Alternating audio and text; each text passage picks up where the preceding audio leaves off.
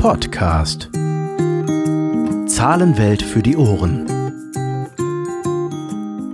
Herzlich willkommen zur vierten Folge unseres Podcasts Zahlenwelt für die Ohren.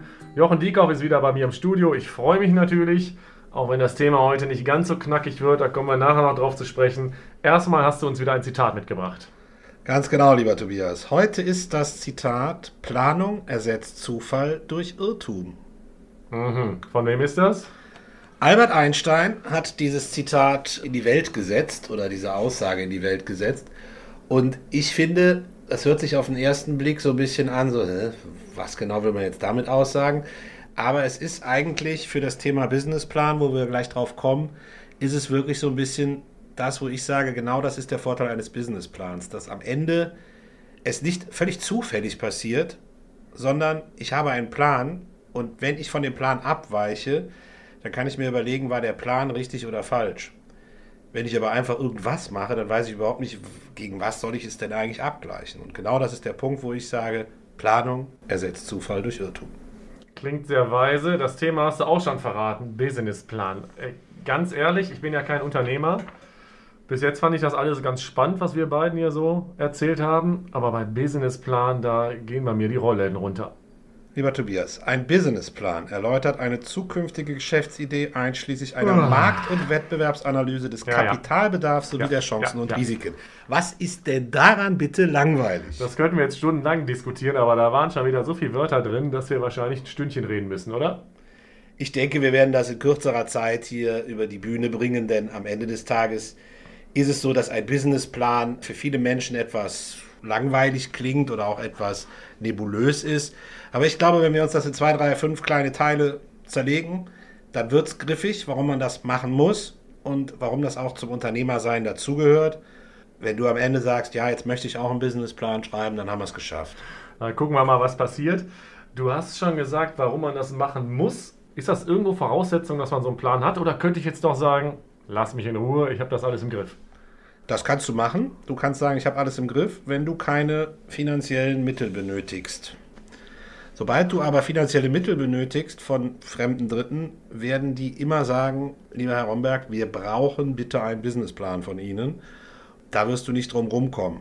Aber selbst wenn du sagen würdest, ich habe das ganze Geld, dann wäre es vielleicht trotzdem clever, einen Businessplan zu machen, weil am Ende des Tages möchtest wahrscheinlich auch du wissen, ob du dein eigenes Geld sinnvoll investierst oder nicht. Das klingt überzeugend. Das können wir so machen. Dann erklär uns doch mal ein bisschen was zum Businessplan. Du hast ja gerade von verschiedenen Einteilungen gesprochen. Also, was ist wichtig? Was haben wir als erstes? Also, wir haben drei große Felder. Der eine Punkt ist wirklich, man muss den Unternehmer selbst vorstellen, man muss die Gründungsidee vorstellen und die Motivation, die dahinter steckt, erklären. Das ist für den, für den Banker ein, ein sehr wichtiger Punkt oder für den potenziellen Geldgeber, dass er wirklich den Unternehmertyp kennenlernt und sagt, diesem Typen traue ich das zu, das Unternehmen, wie er es mir vorstellt, zu gründen und auch zu führen. Das ist wirklich aus meiner Sicht ein ganz, ganz wichtiges Intro in diesen Businessplan, der immer aus einem Prosa-Teil besteht und aus einem Zahlenteil. Und in diesem Prosa-Teil muss wirklich am Anfang ganz kurz mal umrissen werden, was wollen wir hier überhaupt machen? Was soll die Geschäftsidee sein? Wer bin ich und warum bin ich der Meinung, dass ich das kann? Das Ganze natürlich, das wird einmal verschriftlicht, aber am Ende muss ich das auch persönlich vortragen. Und auch da muss natürlich dann das Geschriebene zum gesprochenen Wort passen. Bedeutet, es sollte immer so sein, dass die maßgebliche inhaltliche Arbeit durch den Unternehmer selbst passiert. Dass ich als Unternehmensberater dabei behilflich bin und vielleicht noch ein paar Formulierungen mit einbaue und sage, hier müssen wir noch einen Querverweis nach da haben, ist ein anderer Punkt. Aber am Ende des Tages geht es um deine Geschäftsidee, um deine Zukunft, um deinen beruflichen Wunsch. Das muss man am Anfang transportieren. Da gibt es ja auch so ein Stichwort Motivation. Wie wichtig ist das? Reicht das, wenn ich mich da hinsetze und sage, ich will einfach einen Batzen Geld verdienen oder muss man da irgendwie noch ein bisschen mehr spüren können? Also man müsste das schon noch ein bisschen untermauern. Den Batzen Geld zu verdienen ist mit Sicherheit eine gute Motivation, weil wenn du es tust, kannst du auch deine Kredite bedienen. Aber du musst halt erklären, warum du motiviert bist, das zu tun, auch wenn es vielleicht mal Hindernisse gibt, um die du drumherum schiffen musst oder was auch immer tun musst. Und was dich quasi dazu befähigt, das auch wirklich gegen Widerstände zu tun. Da geht es halt darum, ist es wirklich für dich wichtig oder das Wichtigste zu sagen, ich möchte mein Unternehmen zum Erfolg führen Oder sagst du, ich möchte eigentlich nur mein Unternehmen zum Erfolg führen, um dann auf die Malediven zu fliegen? Ich glaube, das wäre die falsche Motivation. Das wäre jetzt auch keine Motivation, wo ich sagen will, also erstens sollte man die nicht transportieren, aber zweitens wäre es auch nicht die richtige Motivation, um überhaupt ein Unternehmen zu gründen. Denn am Ende des Tages wird es immer so sein, dass du immer sehr, sehr viel Zeit, Geld und was auch immer in dieses Unternehmen erstmal reinstecken musst. Okay, bei den Punkten bin ich noch bei dir. Man lernt den Gründer kennen. Wir erfahren was über die Motivation, über Ziele. Jetzt müssen doch irgendwann auch mal die hässlichen Stellen vom Businessplan kommen. Mit hässlichen Stellen meinst du wahrscheinlich die Zahlen, die mein persönlicher Liebling sind. Die kommen jetzt gleich. Aber vorher müssen wir uns noch einmal angucken. Jetzt haben wir festgestellt, okay, wir wollen das und das Produkt. Ich bin der und der Unternehmer. Jetzt müssen wir uns aber noch mal anschauen, wie ist denn eigentlich die Marktsituation? Weil ich kann nicht einfach irgendwie irgendetwas in den Markt werfen und es gibt gar keinen Bedarf. Das heißt, egal welche Idee ich verfolge, ich muss immer sagen, gibt es dafür einen Markt. So, und wenn dieser Markt schon vorhanden ist, dann kann ich diesen Markt auch sehr gut analysieren mit all seinen Chancen und Risiken. Es kann aber auch sein, dass es im Moment noch gar keinen Markt gibt, dass du irgendeine super innovative Idee hast und sagst, ich möchte ein riesig tolles Produkt entwerfen, was es so noch nicht gibt. Dann muss man sich aber auch wieder Vergleichsprodukte raussuchen und muss sagen, okay, was, ist, was könnte denn dann die Zielgruppe sein? Dann wird es halt ein bisschen schwieriger. Aber auch da muss man sich halt überlegen, wie komme ich an, an Zahlen ran, wie kann ich das Ganze wirklich quantifizieren, um es später in diesen eigentlichen Businessplan zu überführen, in den, in den Finanzplan.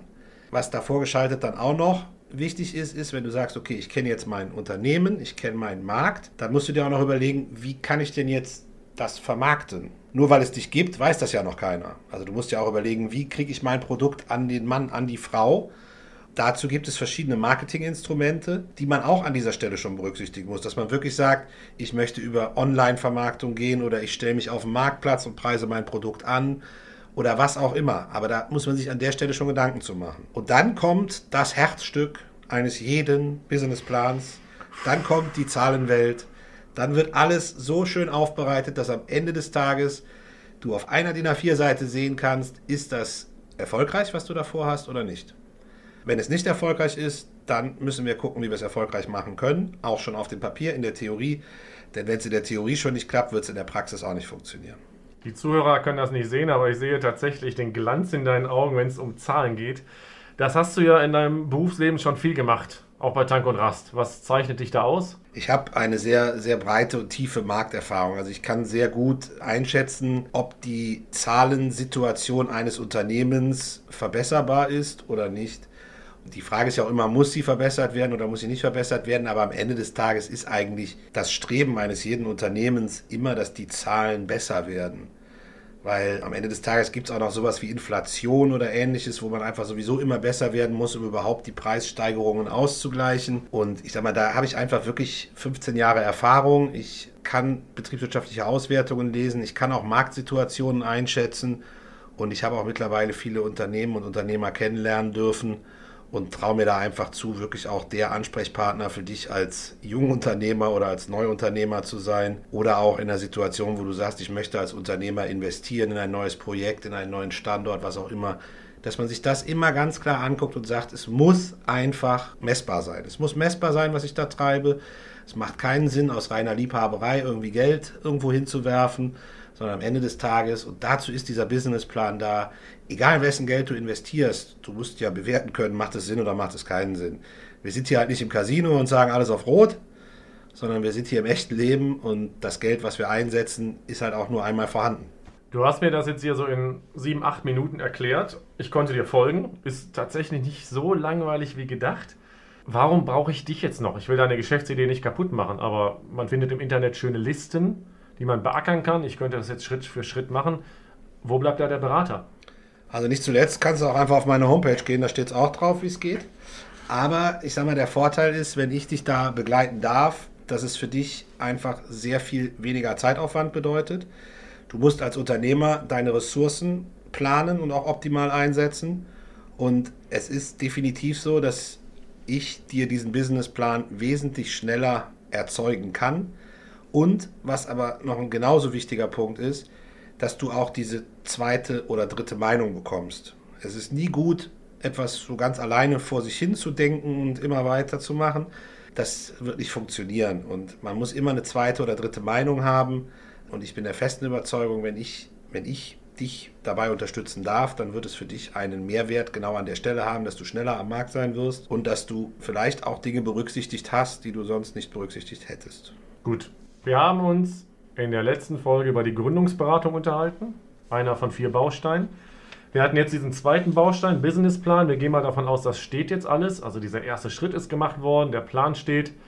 Wie geht's weiter? Jetzt müssen wir uns natürlich überlegen, wir haben den Plan. Wen wollen wir jetzt mit diesem Plan überzeugen? Wen müssen wir damit überzeugen? Und wir haben in Deutschland die schöne Situation, dass wir auch sehr, sehr viele Möglichkeiten haben, Fördermittel oder günstige Kredite zu bekommen. Und dazu möchte ich dann gerne in der nächsten Folge mit dir sprechen, dass wir einfach mal sagen, welche Fördermöglichkeiten gibt es eigentlich jetzt über das reine Kreditgeschäft hinaus, dass man wirklich sagt, es gibt staatliche Zuschüsse für bestimmte Themen oder es gibt, wie gesagt, zinsgünstige Darlehen oder ähnliches. Und da werden wir uns dann in der nächsten Folge mal ein bisschen näher mit auseinandersetzen. Sehr schön. Für heute reicht's. Vielen, vielen Dank und dann sprechen wir uns in der nächsten Folge wieder. Ich habe zu danken. Einen schönen Tag noch.